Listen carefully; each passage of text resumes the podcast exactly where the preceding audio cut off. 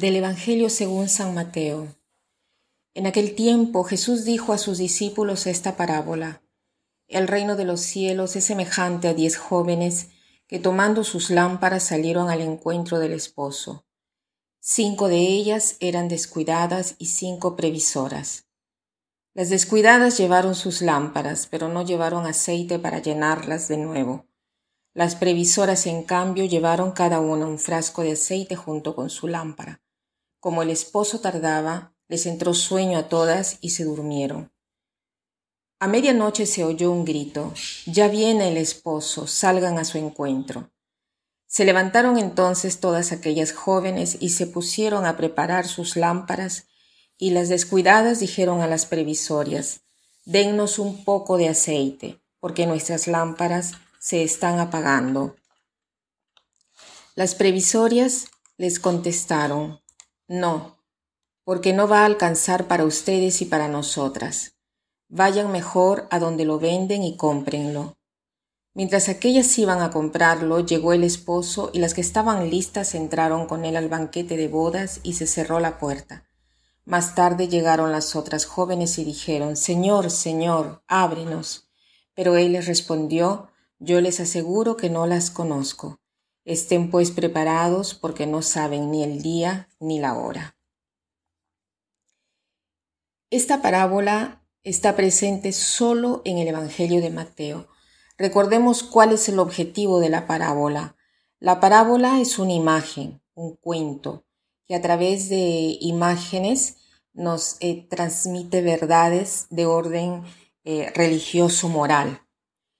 En la parábola, a diferencia de la analogía, no se deben analizar todos los elementos de la parábola porque es solo uno o dos elementos de contacto entre la imagen y la realidad. No es que cada cosa tiene un valor religioso moral.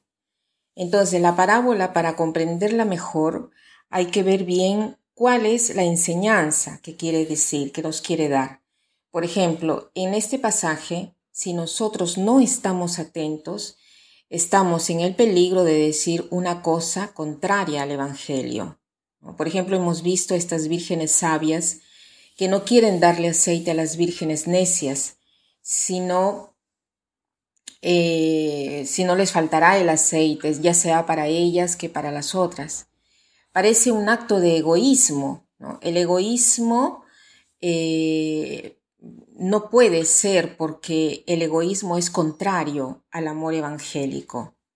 Tenemos que saber también cómo se desarrollaba el matrimonio en tiempos de Jesús para entender un poco más esta parábola. El matrimonio era un contrato entre las dos familias. El esposo en la noche iba a buscar a la esposa, iba acompañado de los amigos y juntos iban en corteo a la casa de la, de la boda. Eh, tanto la esposa como el esposo iban acompañados de un grupo de, gente, ¿no? A veces para hacer las cosas un poco más sugestivas, el esposo llegaba tarde, ¿no? Aquí en la parábola las vírgenes sabias tienen aceite y las necias no, pero era necesario para estas este, vírgenes tener el aceite, porque las lámparas eh, deberían estar encendidas en diversos motivos. En primer lugar, porque de noche había tanto peligro, eh, no solo de gente de mal vivir, sino habían animales, ¿no? Y, podían estar en, peligro hacerles daño.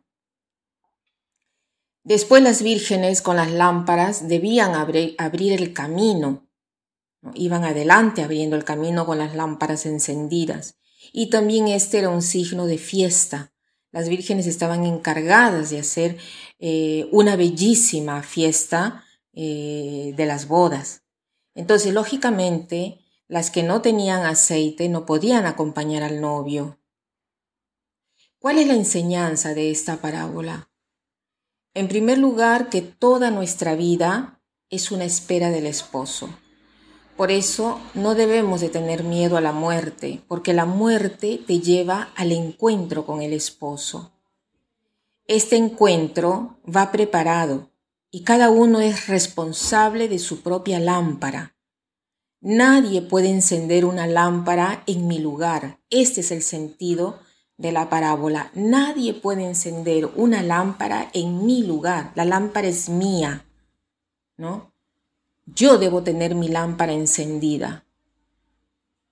Debo estar en gracia, ¿no? Debo haberla llenado de buenas obras para poder tener esta lámpara encendida y poder ir al encuentro del esposo. Entonces no debemos decir que las vírgenes sabias son egoístas, no es este el Evangelio. ¿no?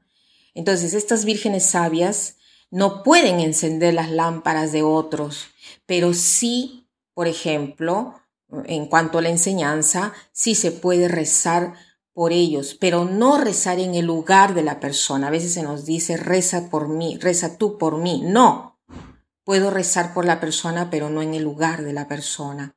También la persona tiene que hacer su parte. Yo a una persona le puedo hacer un favor, pero no puedo hacer las cosas en lugar de la persona. ¿no? Es ella misma que lo debe hacer. Aquí en este caso se debe hacer por el reino de los cielos. Entonces, no hagamos faltar el aceite a nuestra lámpara. Y hoy, antes, eh, por ejemplo, como propósito, podríamos de repente tal vez tomarlo, antes de hablar o de hacer cualquier cosa, preguntémonos si la elección que estoy haciendo tiene el objetivo de no hacer eh, faltar nuestro aceite. Podríamos hacer un acto de caridad, un acto de generosidad en función de poner en práctica esta parábola. Y para terminar, quiero citar esta frase que dice así, Super aprendizaje y super preparación te dan la actitud ganadora en cada sector. Super aprendizaje y super preparación te dan la actitud ganadora en cada sector. Que pasen un buen día.